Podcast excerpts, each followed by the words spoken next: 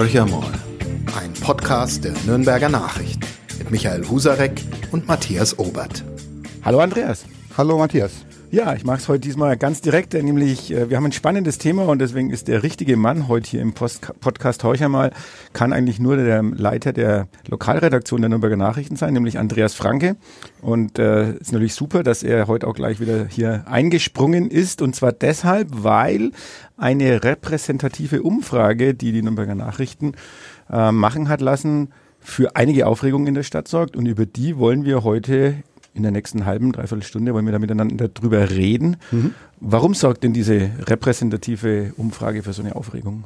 Naja, wir befinden uns so anderthalb Wochen, knapp anderthalb Wochen vor dem 15. März Kommunalwahltermin und die Parteien sind natürlich aufgeregt. Äh, wie ist die Stimmung im Volk? Äh, die sind draußen und kriegen immer viel positive Rückmeldungen von ihrer Klientel, aber sie können natürlich überhaupt nicht einschätzen, wo stehen sie insgesamt in der Stadt. Und dadurch, dass äh, in der Nach-Mali-Ära alle neu antreten, ist es auch schwierig, genau äh, einzuordnen, äh, wo liege ich gerade in den Umfragewerten. Ja, also es ist wirklich ein sehr, sehr spannendes Thema, was wir heute haben, mit ganz, ganz vielen Facetten. Also bleibt auf jeden Fall dran. Ähm, ich mache mal den kurzen Werbeblock, äh, den wir euch gerne präsentieren. Und zwar, Horcher mal wird präsentiert von der Website-Lösung Tushu. Und für all diejenigen unter Ihnen, die über den Relaunch ihrer Webseite nachdenken, hat unser Partner eine spezielle Botschaft. Denn mit Tushu geht so ein Relaunch zum Festpreis. Umgesetzt von Profis und schon nach kurzer Zeit online. Mehr dazu auf tushu.de, also T-O-U-J-O-U.de oder klicken Sie bei uns auf nordbayern.de in den Podcast-Artikel Horcher mal. Da finden Sie auch noch den Link zu Tushu. Ja, Andi, dann gehen wir mal richtig mhm. tief rein mit einem der ersten Ergebnisse, die ähm, vorgestern, nee, gestern zum ersten Mal erschienen sind. Also wir machen am Mittwoch die Podcastaufnahme und da ging es um den Frankenschnellweg. Und dann, es war eine, schon eine Palette an Themen, die da abgehandelt wurden. Aber ich glaube, ein überraschendes Ergebnis war unter anderem, dass zwei Drittel der Befragten den Ausbau des Frankenschnellwegs befürworten. Und das führt natürlich sofort wieder zum Aufflammen der Diskussionen. Ähm, was ist dein Eindruck? Äh, ist es wirklich so, dass der, der Großteil der Bevölkerung diesen Ausbau möchte? Ja, also äh, Ulkigerweise hat die Stadt parallel zu uns äh, eine ähnliche Umfrage zum Frankenschnellweg gemacht, die bei ganz äh, ähnlichen Daten rausgekommen sind. Bei uns waren es 68 Prozent, die einen Ausbau befürworten. Die Stadt äh, hat 72 herausbekommen, also das liegt nah beieinander. Und das ist schon eine deutliche Mehrheit in der befragten Bevölkerung und spiegelt für meinen äh, Verständnis schon auch in etwa die Stimmungslage wider. Denn äh, wir alle wissen, es wird über dieses Projekt seit Jahrzehnten diskutiert und äh, besser geworden ist es aus Sicht der Autofahrer und der Lastwagenfahrer nicht an diesen Stellen. Und von daher ist es schon auch ein Stück weit nachvollziehbar, dass die Leute sagen, also da muss was passieren. Und das Modell, was eben auf dem Tisch liegt, ist dieser geplante Ausbau mit einem 1,8 Kilometer langen Tunnel, äh, Lärmschutzwänden. Und das scheint, auch wenn es die Gegner nicht gerne hören, aber beim Großteil der Bevölkerung schon auf positive Resonanz zu stoßen. Ihr habt ja in der Lokalredaktion auch äh, gleich zu diesem Thema Stimmen eingeholt aus der Politik. Ähm, mehrheitlich in diesem Artikel ging es mehrheitlich, waren es eigentlich Gegner mhm. des Frankenschnellwegs, mhm. die jetzt diese Zahlen auch anzweifeln oder sich auf die Position zurückziehen. Äh, die Zahl der Befürworter geht zurück. Bleiben wir mal erst bei dem Vorwurf, naja, das ist ja nur eine kleine, übersichtliche Zahl an Menschen, die hier ihr Votum abgegeben haben. Mhm. Äh, um es ganz konkret zu machen, es waren 384 Wahlberechtigte, die befragt wurden bei mhm. dieser repräsentativen Umfrage. Mhm. Erklär doch vielleicht mal unseren Zuhörern und auch mir, warum können 384 Wahlberechtigte repräsentativ sein für eine Großstadt mit über 500.000 Einwohnern wie mhm. Nürnberg? Mhm. Ja, zum Vergleich, bei den bundesweiten Umfragen sind es äh, 1250 äh, repräsentative Bürger, also bei 83 äh, Millionen Bürgern. So weit sind wir von der Repräsentativität auch nicht weg dann. Also 384 äh, befragte Wahlberechtigte, also Menschen über 18 Jahre, die am 15. März wählen dürfen in Nürnberg spiegelt genau äh, die gesellschaftliche Zusammensetzung wieder, auch von der Alterskohorten von männlich, weiblich und äh, also man sucht sehr bewusst die Leute raus, die man genau. Also es gibt äh, ein genaues Portfolio von Altersgruppen und äh, Verteilung männlich, weiblich und die spiegelt sich quasi in diesen vier, 384 Personen. Und das Institut aus Regensburg, das diese Befragung äh, wissenschaftlich begleitet und äh, das Institut, das in Nürnberg die Befragung gemacht haben, machen das seit vielen Jahren und äh, sind wissenschaftlich absolut wasserdicht. Also äh, wem die Umfragen nicht gefallen, die sollen sich inhaltlich mit den Themen auseinandersetzen, aber äh, sie haben keine Chance, die Wissenschaftlichkeit oder die Seriosität dieser Umfrage in Zweifel zu ziehen, weil das einfach fundiert ist. Dann kehren wir doch gleich mal zu den Fakten zurück, die mhm. diese Umfrage unter anderem äh, zutage gebracht hat. Nochmal Frankenschnellweg. Ähm, wenn man jetzt ein paar andere Ergebnisse mit einfließen lässt, nämlich unter anderem eine ähm, sehr hohe Sympathiewerte für eine fahrradfreundliche Stadt, mhm. äh, extrem hohe Werte, dass der ÖPNV ausgebaut äh, werden soll wie passt es zusammen? Das ist ja auch so ein bisschen das, was, was vielleicht für den Außenstehenden oder für einen selbst ähm, nicht ganz so nachvollziehbar ist. Auf der einen Seite sagen die Leute, nee, wir brauchen äh, die Voraussetzungen, dass der Autoverkehr, vor allem auch der Lkw-Verkehr, weiterhin fließen kann oder viel, viel besser fließen mhm. kann. Und gleichzeitig sagen sie aber, nee, die Stadt soll aber auch so umgebaut werden, dass der Fahrradfahrer noch viel mehr zum Zuge kommt, dass sicherlich auch die Fußgänger, also der, der Mensch an sich äh, mehr zum Zuge kommt und der ÖPNV, der mhm. ja auch Platz braucht äh, in, in, in, in unserem Stadtgebiet. Mhm. Ja, im ersten Moment scheint das ein Widerspruch zu sein. Ich glaube aber keiner, dass es ist, weil viele Leute sind mit dem Auto unterwegs, derzeit noch.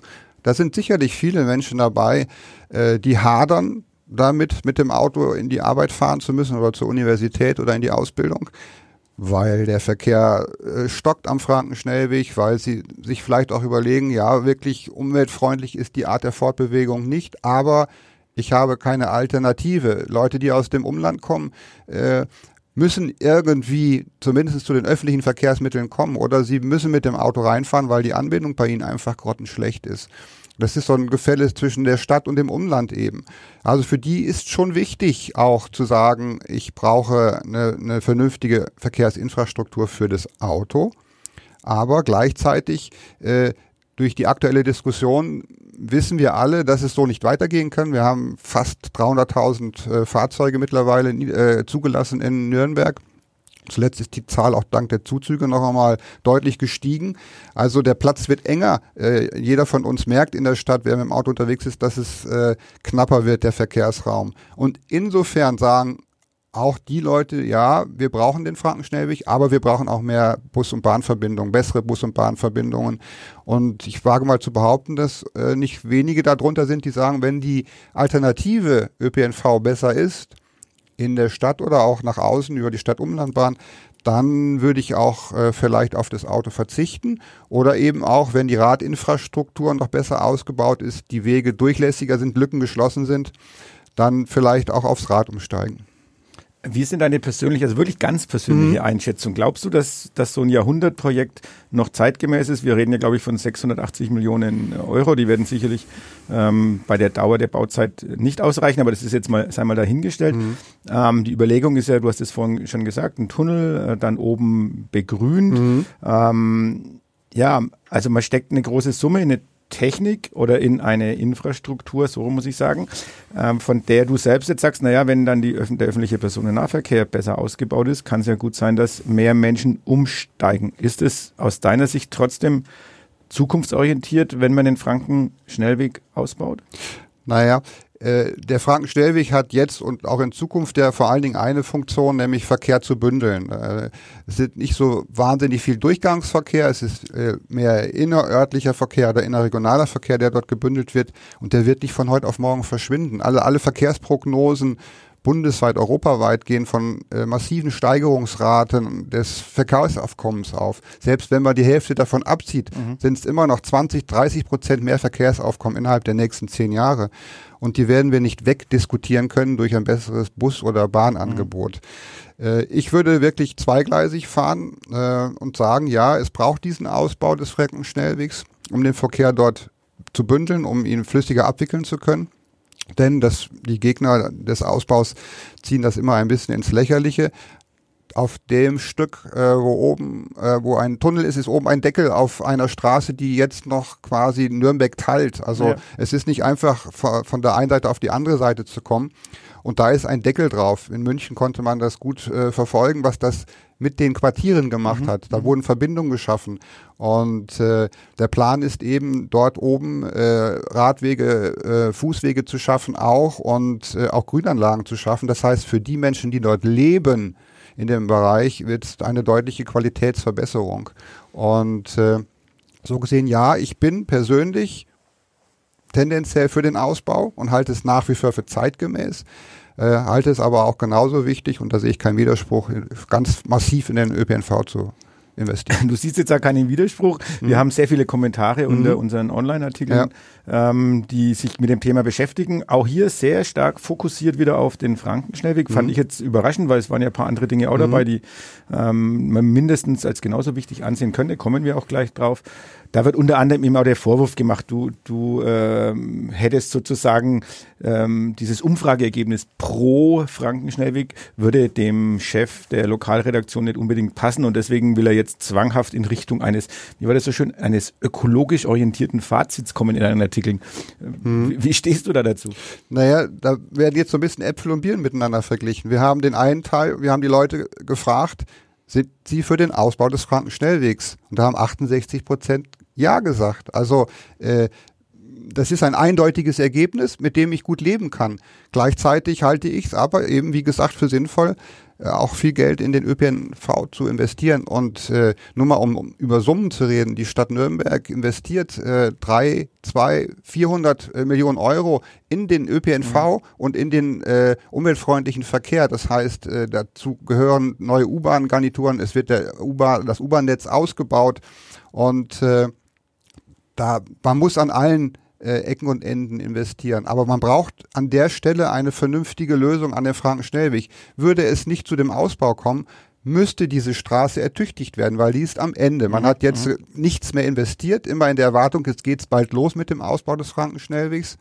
Und äh, man, die Stadt sagt und die Regierung von Mittelfranken, man muss mindestens 100 bis 110 Millionen Euro mhm. eh in die Hand nehmen, um diese Straße zu ertüchtigen. Immer vorausgesetzt, man will diese Straße haben mhm. und das will eine Mehrheit der Menschen.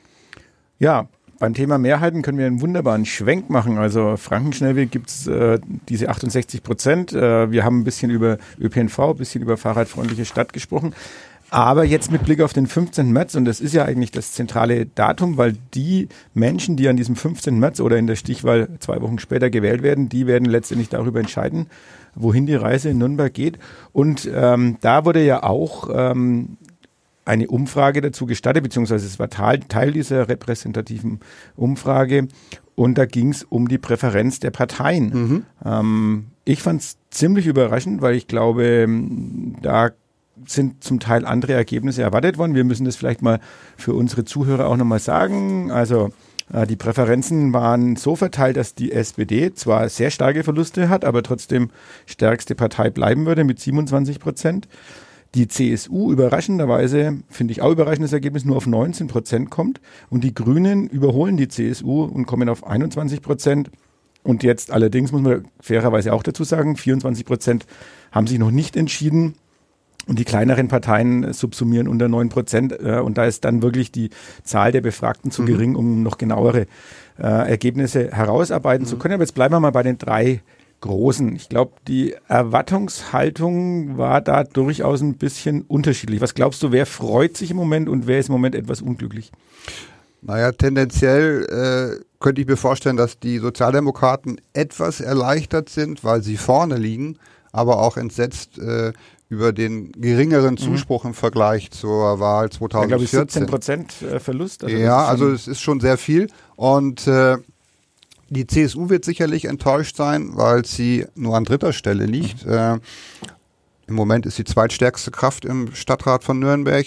Aber äh, wer die letzten Wahlen verfolgt hat, auch äh, in den Kommunen oder in den Städten weiß, dass die Grünen mächtig aufgeholt haben, dass sie zur zweitstärksten Kraft vieler Orten geworden sind. Und warum sollte das in Nürnberg anders sein? Also das ist im Moment einfach äh, äh, die Diskussion um Klima und Umwelt, um äh, Nachhaltigkeit. Und äh, da muss man fairerweise sagen, die großen Parteien haben sich das auch auf die Fahne geschrieben, aber die Grünen machen das seit 40 Jahren. Also da ist die Glaubwürdigkeit bei den Grünen deutlich höher als bei den beiden großen Volksparteien, eben weil sie schon sehr viel länger an diesen Themen dran sind und dort äh, auch Forderungen gestellt haben. Und das spielt ihnen jetzt in die Hände. Auch die ganze Fridays for Future Bewegung, auch die jungen Wähler, äh, auch Erstwähler, da werden sie sicherlich äh, punkten können, die Grünen. Und das heißt für die CSU, dass, dass die CSU im Moment in Nürnberg das Problem hat, trotz, ich nenne es jetzt mal Söder-Effekt. Mhm. Äh, Markus König ist äh, unbestritten auch jemand, der sehr kommunikativ mhm. ist, der, der, sich, der sich gut nach außen verkauft. Mhm. Ähm, bedeutet das für die CSU, dass man trotzdem hier in Nürnberg zwischen dieser langjährigen SPD-Regierung, Nachfolge Mali äh, als Chance zwar begriffen hat, aber trotzdem jetzt sich nicht recht, recht platzieren kann, weil man zwischen äh, Grünen und der SPD steht? Oder ja hat man nicht die richtigen Themen angepackt? Doch, im Prinzip äh, haben alle drei ganz ähnliche Themen angesprochen mit etwas unterschiedlicher Prononcierung. Daran, glaube ich, liegt es nicht. Natürlich ist es, äh, die Stadt Nürnberg seit Kriegsende SPD geprägt. Es hat nur ein einziges Mal einen CSU-Oberbürgermeister gegeben mit Ludwig Scholz. Und da ist eine gewisse Präferenz da. Das sind jetzt Mutmaßungen, aber vielleicht sagen sich die Leute auch, naja, äh, Thorsten Brehm ist der Mann, der von Ulrich Mali favorisiert worden ist innerhalb der Partei. Also gibt es da vielleicht so ein bisschen einen Vertrauensbonus. Mhm. Den OB-Bonus gibt es ja nicht, weil Mali nicht mehr antritt. Das ist vielleicht äh, der eine Grund. Und äh, ja, die CSU hat im Moment so ein bisschen Schwierigkeiten durchzudringen. Sie selbst sagt auch, dass sie äh, nur ein Viertel der Mittel zur Verfügung hat wie die SPD. Das stimmt schon auch. Die SPD hat für einen Wahlkampf äh, mit 800.000 Euro wahnsinnig viel Geld mhm. zur mhm. Verfügung. Und man sieht es auch im Stadtbild oder auch in den Medien. Äh, der Thorsten Bremen und die SPD ist schon sehr präsent. Mhm. Und äh, das mag auch noch eine Rolle spielen. Und jetzt kommen wir eigentlich zu der spannenden Frage. Wir haben es jetzt im Podcast ähnlich spannend aufgebaut äh, mhm. wie im Printprodukt mhm. und auch äh, damit auch in, im Online-Bereich.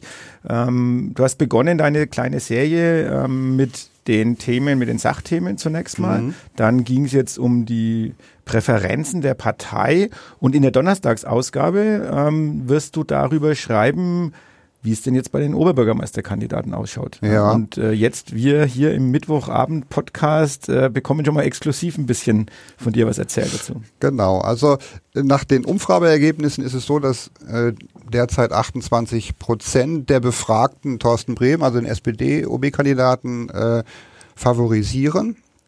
Und hier rutscht jetzt die CSU wieder an zweiter Stelle. Das heißt, mhm. die Grünen können zwar im Stadtrat vielleicht punkten, aber die grüne OB-Kandidatin Verena Oskian kann nicht bei den Wählern punkten. Sie äh, landet mit 15 Prozent ziemlich abgeschlagen, sage ich ja mal. Und äh, der Markus König von der CSU erreicht 19 Prozent. Jetzt muss man aber äh, die Gruppe ansprechen, äh, die mit Abstand den größten Anteil hat. Das sind die, die noch unentschlossen sind. Mhm. Das sind 35 mhm. Prozent, also eine wahnsinnig hohe Zahl von Menschen, noch deutlich höher als bei den Parteipräferenzen, die äh, angegeben haben, dass sie noch nicht wissen, welchem Kandidaten äh, von den insgesamt ja zwölf ja. OB-Kandidaten und Kandidatinnen ihre Stimme geben werden. Das heißt, äh, die Aufgabe für die Parteien und für die OB-Kandidaten ist nun diese 35 Prozent, also ein gutes Drittel der Wahlberechtigten, zu mobilisieren auf den letzten Tagen, doch bei ihnen das Kreuz zu machen. Es zeigt ja auch ein bisschen äh, schon vielleicht die noch Unsicherheit der Wählerinnen und Wähler, ähm, was diese neuen Kandidaten betrifft. Also du hast es vorhin mhm. gesagt, es gibt keinen OB Bonus. Das heißt, jeder von den, ich nenne das mal die drei äh, wichtigsten oder mhm. die drei, die mh, wahrscheinlich bei den Stimmen auch vorne liegen werden, äh, haben schon noch das Problem, sich bei ihren Wählerinnen und Wählern einerseits bekannt zu machen oder auch mit ihren Themen durchzudringen. Fangen wir vielleicht mal bei der Varena Oskian mhm. an. Wir haben sie einerseits hier im Podcast ähm, als unseren Gast gehabt. Ähm, wir haben auch öfters mal über so ihre Chancen gesprochen und man war so ein bisschen hin und her gerissen. Das eine ist diese Tendenz, Grüne sind im Aufwind. Mhm. Ähm, es ist Zeit vielleicht auch in Nürnberg für eine grüne Oberbürgermeisterin.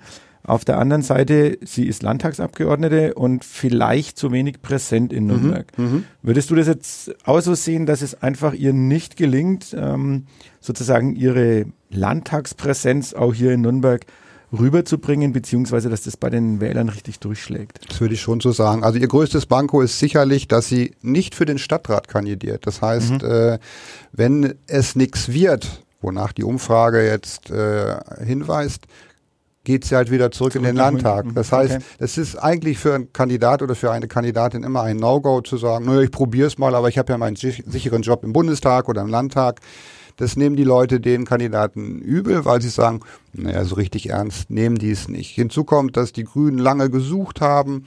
Äh, sie haben zwar von vornherein klargemacht, sie werden auf jeden Fall eine weibliche äh, mhm. Kandidatin stellen, aber so riesig war jetzt der Run auch nicht, dass äh, da fünf äh, Frauen waren, die gesagt haben, ich möchte es machen. Und wenn ich OB oder OB Oberbürgermeisterin werden möchte, muss ich mit 120 Prozent in diesen Wahlkampf reingehen. Und da hat man schon das Gefühl, dass das die Leute bei der Frau Oskian nicht so wahrnehmen. Und äh, sie ist auch in den kommunalen Themen nicht so sattelfest wie die anderen zwei. Äh, der eine, Markus König, ist Fraktionschef im mhm. Äh, Stadtrat, Thorsten Brehm ist Vizefraktionschef und Parteivorsitzender in Nürnberg. Die sind sehr viel länger im politischen Geschäft in der Stadt, als das die Verena Oskian ist. Ich glaube, das ist, das ist schon ein ganz entscheidender Punkt, weil bei allen Gesprächen, die die Kandidaten und die Kandidatinnen zu führen haben, wenn sie auf der Straße sind, äh, Straßenwahlkampf machen, aber auch bei den Podiumsdiskussionen, äh, sind es ja die Themen, wo man schon drin sein muss auch. Also mhm. die Leute kommen mit sehr konkreten Problemen mhm. auf einen zu, mit sehr mhm. konkreten Anfragen. Mhm. Und bei der Podiumsdiskussion, äh, das ist mhm. ja auch eure Aufgabe, wenn ihr so eine Podiumsdiskussion moderiert oder mhm. auch von anderen Medien, wenn Podiumsdiskussionen angeboten werden, einfach ein bisschen tiefer in die Sache reinzugehen. Und ich glaube, da werden schon auch die Kandidaten auf ihr Wissen abgeklopft. Ja. da tut sich eine Kandidatin, die nicht im Tagesgeschäft drin ist, schon äh, relativ schwer, gebe ich dir sicher recht. Dann gehen wir mal einen Schritt weiter zu Markus König. Mhm. Ähm, der hat sich ja sehr, sehr große Hoffnungen gemacht. Rückenwind aus München mhm. äh, mit dem äh, Franken als Ministerpräsidenten mhm. Markus Söder. Und mhm. auch Söder hat ja kein Hehl draus gemacht, dass er das als eine einmalige Chance sieht, hier in Nürnberg mhm. äh, die rote Hochburg auch ein bisschen zu schleifen. Mhm. Ähm, ja, das ist ja eher nüchtern jetzt. Ja, ich komme gerade von Söder und König. Sie okay. haben äh, sozusagen die Abschlusspressekonferenz zum Wahlkampf gemacht und äh, Markus König hat sein 100-Tage-Programm vorgestellt, mhm. wenn er OB wird. Und Irgendwas Herausragendes dabei, was können, du uns verraten können wir, kannst? Können wir gleich nochmal drüber okay. sprechen auch. Äh, und ja, es ist schon wirklich so, dass äh, der Wahlkampf gut läuft, sagen alle, aber die Präsenz der SPD eben deutlich höher ist als die der CSU. Und da muss man vielleicht der CSU, der Parteizentrale in München und damit auch dem Parteivorsitzenden Markus Söder einen Vorwurf machen. Diese Chance in Nürnberg tut sich nicht so oft auf. Mhm. Das mhm. heißt also, wäre ich Parteistratege, würde ich Wahlkampfmanager sein, hätte ich sehr viel mehr Geld investiert in den Wahlkampf in Nürnberg um dort die Chance zu haben, die realistische Chance, den OB-Sessel zu gewinnen. Und das haben die nicht gemacht. Die haben nicht Sondergelder für Nürnberg zur mhm. Verfügung gestellt. Kann man sagen, aus Parteisicht, ja, ist okay. Die anderen wollen dann auch mehr haben.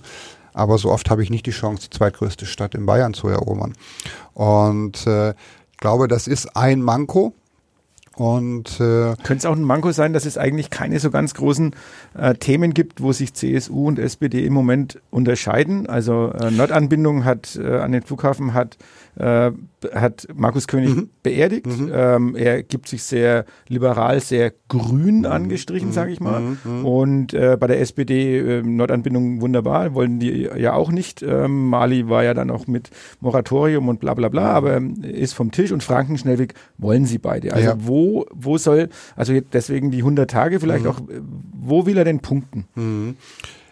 Kurz noch auf das auf die Ähnlichkeit. Mhm. Es ist, muss ja auch kein wundern, weil die äh, seit drei Ligist oder drei Ratsperioden zusammen eine große ja. Koalition oder große Kooperation tragen. Das heißt, die haben sehr viel Politik gemeinsam gestaltet. Darum ist vielleicht die Unterscheidbarkeit schwieriger.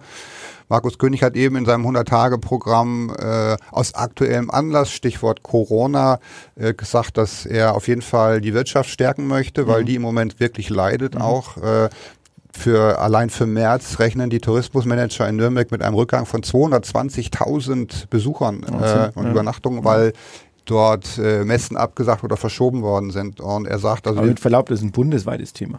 Also, ja, ja, klar. wahrscheinlich logisch, äh, aber Berlin, Frankfurt. Äh, er sagt eben, äh, andere Städte wie zum Beispiel Fürth, die haben einen Wirtschaftsrat okay. und er möchte gern so ein Gremium ins mhm. Leben rufen mit Kammern, Gewerkschaften und Familienunternehmen. Das ist ein Punkt. Er sagt, äh, Nürnberg ist die Hochburg des illegalen Glücksspiels. Mhm. Er möchte äh, in den ersten sechs Monaten Razzien gegen Spielhallen und Wetthallen äh, durchführen lassen. Und äh, er hat das Versprechen abgegeben, die Glücksspielstätten um die Hälfte zu reduzieren. Es sollen auch nicht lizenzierte Geräte konfisziert werden, gleich bei den Razzien. Mhm. Mhm. Er spricht äh, für die Familien eine Art Betreuungsgarantie aus, dass sie sehr viel früher äh, eine Sicherheit haben, wo ihre Kinder untergebracht werden. Da soll es auch eine Kooperation mit den Horten, den Schulen geben. Und äh, Julia Lehner, die ja als Kulturbürgermeisterin ja, ja. kandidiert, hat den Ministerpräsidenten eben mit der Forderung überrascht, doch 2025 in diesem Jahr möchte Nürnberg gerne europäische Kulturhauptstadt werden, die Bayerische Landesausstellung nach Nürnberg zu holen. Okay. Ist eigentlich schon vergeben vom Thema her und äh, Söder war ein bisschen überrumpelt und wollte sich dazu jetzt erstmal nicht weiter äußern, sagt er. Okay. Und äh, ja, das waren so die Eckpunkte gewesen. Auch Bad Windsheim, äh, um das nochmal hier einzuwerfen, mhm. muss ich meine Kleinstadt auch immer wieder in den Podcast äh, einzuwerfen. Wir hätten auch gerne die Bayerische Landesausstellung okay. bekommen. Äh, für typisch Franken ist ja dann nach Ansbach gegangen. Ja, ja. Ähm, aber gut, vielleicht äh, hat die Frau Julian Lehner einen besseren Draht zu Markus Söder als Kann unser sein. derzeit amtierender CSU-Bürgermeister. Ja. Mhm.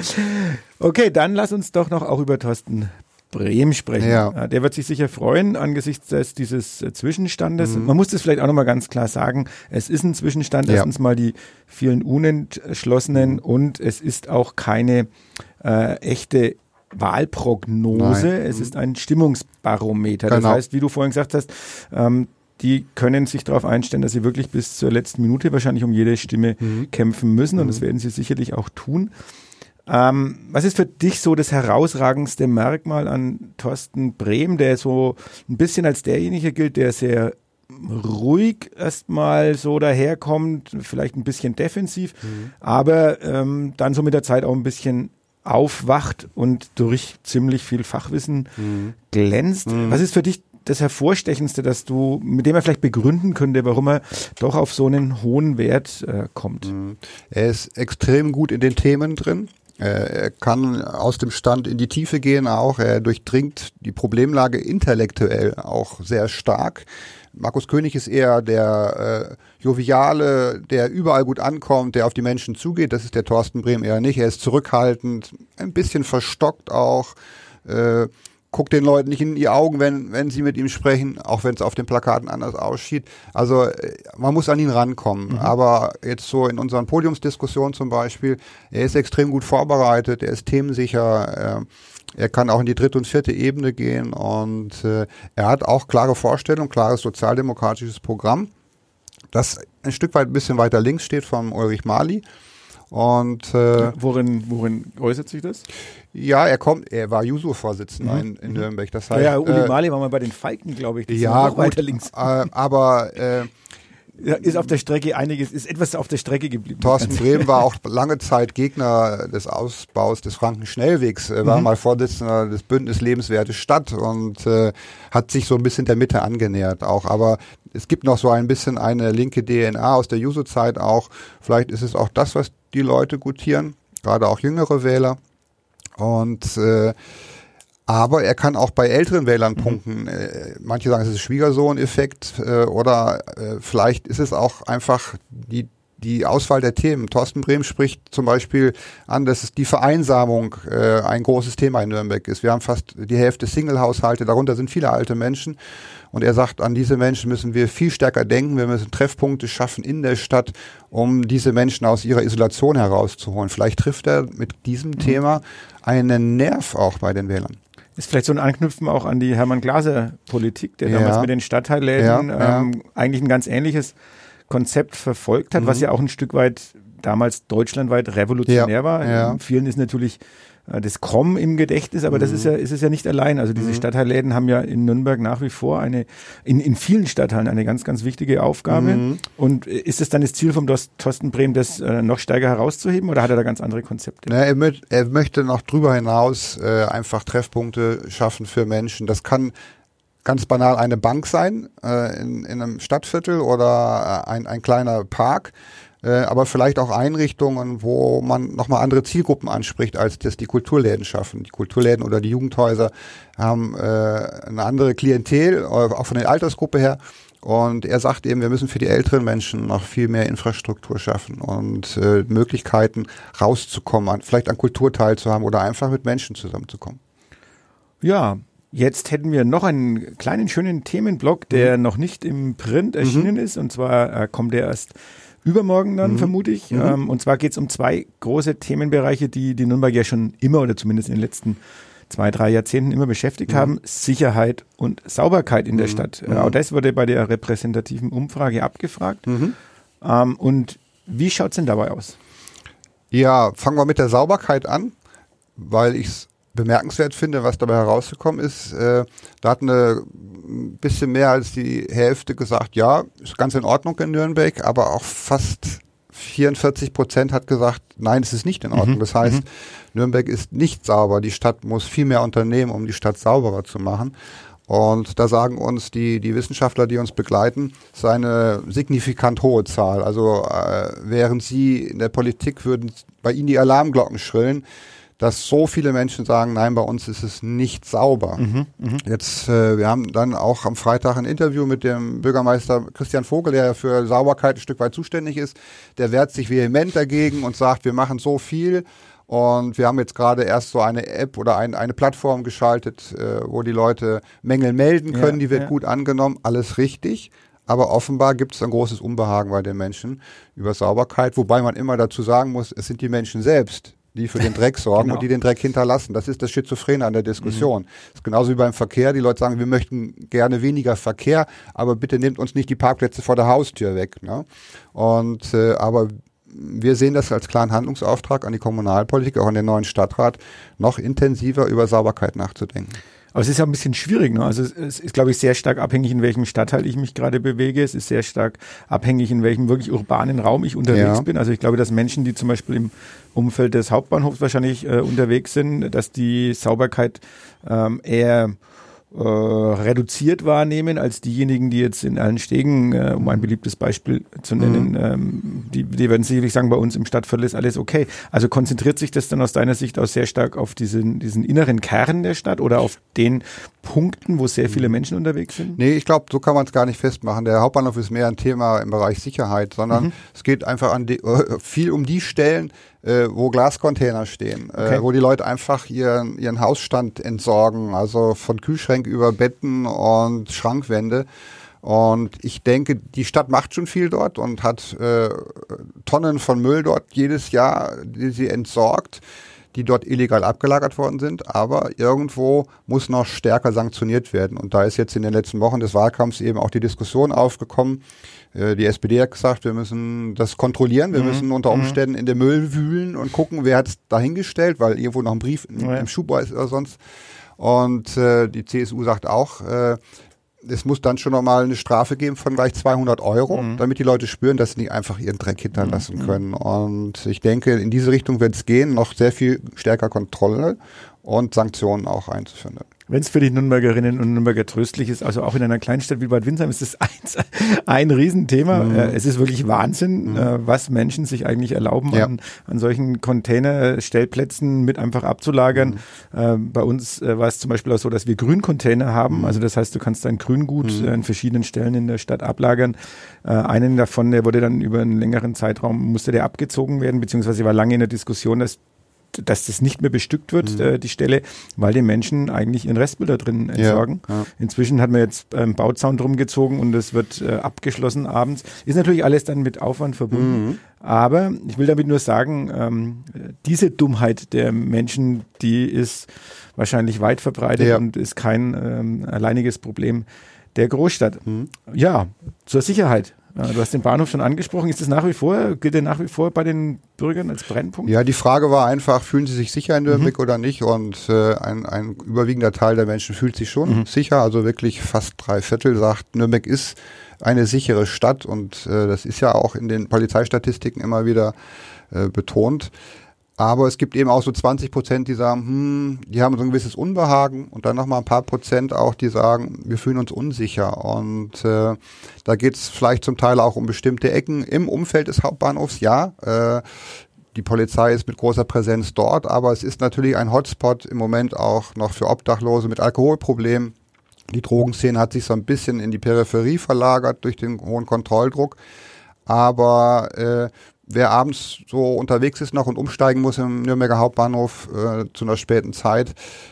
Pff, Keine Wohlfühlatmosphäre. Nein, ne? also ich hatte neulich meine Tochter um, um, um halb drei Uhr morgens von einem Nachtzug abholen müssen, äh, weil ich kein gutes Gefühl hatte und ich fühlte mich dann auch bestätigt, als mhm. ich durch den Hauptbahnhof mhm. gelaufen ist, da hätte ich sie nicht gerne alleine unterwegs sein lassen. Mhm. Ja.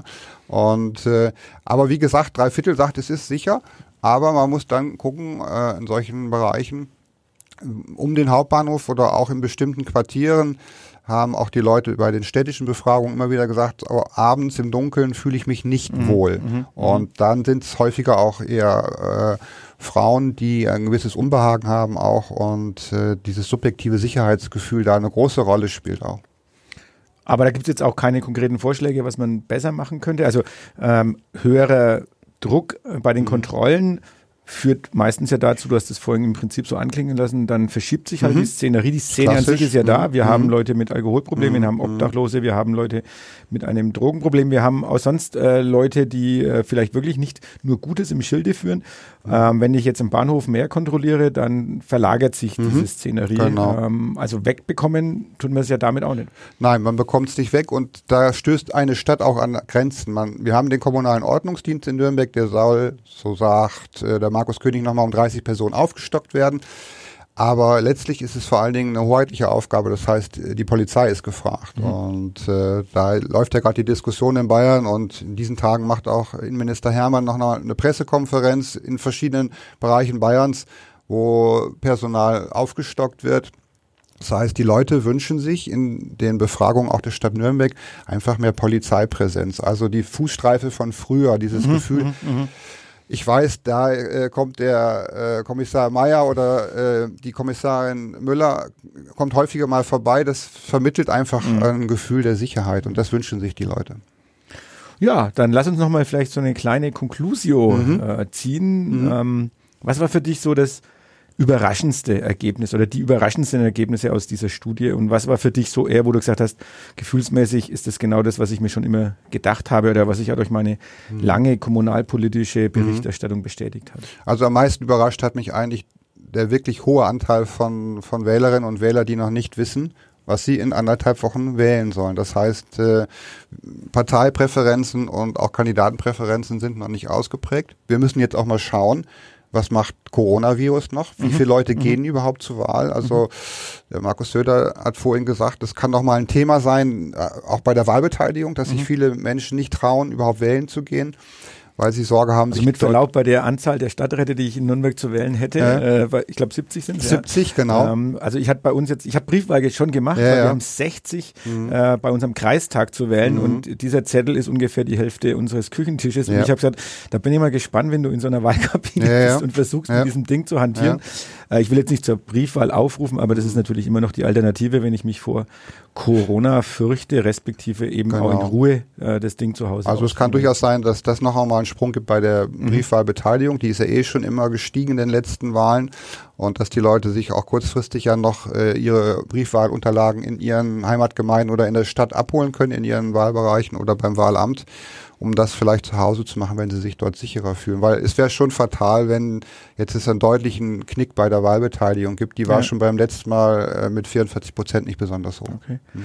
Ja, bleiben wir nochmal ganz kurz bei dem Thema Überraschung und ja. Ähm, ähm, ja, Dinge, wo du sagst, ja. Also die äh, hohe Anzahl an Befürwortern Ausbau Frankenschnellweg hat mich auch ein Stück weit überrascht, mhm. äh, weil wir schon in letzter Zeit das Gefühl hatten, durch diesen lähmenden Prozess geht jetzt voran oder nicht, einigt sich die Stadt mit dem Bund Naturschutz und mit dem Privatkläger. Es wurden immer wieder Extraschleifen gedreht auch, äh, dass das so ein bisschen dazu führt, dass A, die Leute das Interesse an dem Thema verlieren und die Umweltdebatte und Mobilitätsdebatte dem zugegenläuft. Und äh, aber es sind nach wie vor halt doch fast drei Viertel der mhm. Menschen, die sagen, wir wollen diesen Ausbau. Das hat diese Deutlichkeit hat mich schon äh, überrascht und äh, nicht ganz so überrascht hat mich dann die Tatsache, dass doch die Grünen so als zweitstärkste Kraft sich mhm. in den Stadtrat mhm. reinschieben. Okay. Ähm, tja, du kommst um eine Prognose nicht drum herum. Mhm. Ähm, wer wird Oberbürgermeister? Wer Oberbürgermeister wird, das entscheiden die Menschen in Nürnberg am 29. März. Ah, okay. Äh, ich habe schon gedacht, ich kriege jetzt eine Politiker, eine klassische Politiker-Antwort von dir. Und äh, also eine Prognose traue ich mir äh, schon abzugeben, dass es eine Stichwahl wird zwischen Thorsten Bremer und Markus König. Wunderbar. Dann sage ich vielen Dank. Ähm, Gerne. Das war echt profunde, glaube ich, und für unsere Zuhörerinnen und Zuhörer ähm, viel Information nochmal zusätzlich mhm. zu den Printartikeln. Mich, ja und natürlich auch zu unserem Online-Angebot. Wer sich überhaupt zur Wahl informieren möchte, ich mache noch einen kleinen Werbeblock und zwar für uns selbst unter nordbayern.de slash Kommunalwahl gibt es alles Wichtige rund um die Kommunalwahl, zum Beispiel ganz triviale Dinge auch, wie, wie wähle ich in Anführungsstrichen richtig. Das heißt, wir haben ja Kumulieren und Panaschieren in Bayern, also wir haben ein komplexes Wahl. System, was aber gleichzeitig den Leuten ermöglicht, sehr bewusst Menschen auszuwählen innerhalb von Stadtrats- oder Gemeinderatslisten. Und da kann man bei uns alles drüber fahren. Aber natürlich auch alle Dinge, die wir heute äh, gemeinsam besprochen haben und noch ein bisschen mehr. In diesem Sinne, ich glaube, ähm, Andi, wir werden sicher nach dem 15. Mhm. März miteinander sprechen mhm. müssen, weil da gibt es einiges zu besprechen und vielleicht dann doch noch die ein oder andere Überraschung ähm, und Dinge, die sich vielleicht auch von der repräsentativen Umfrage abheben. Mhm. Vielen Dank nochmal. Ich Gerne. unseren Zuhörerinnen und Zuhörern eine wunderbare Restwoche und vielleicht fällt ja dann Ihre Entscheidung in den nächsten Tagen, für wen Sie sich entscheiden wollen. Danke. Tschüss. Mehr bei uns im Netz auf nordbayern.de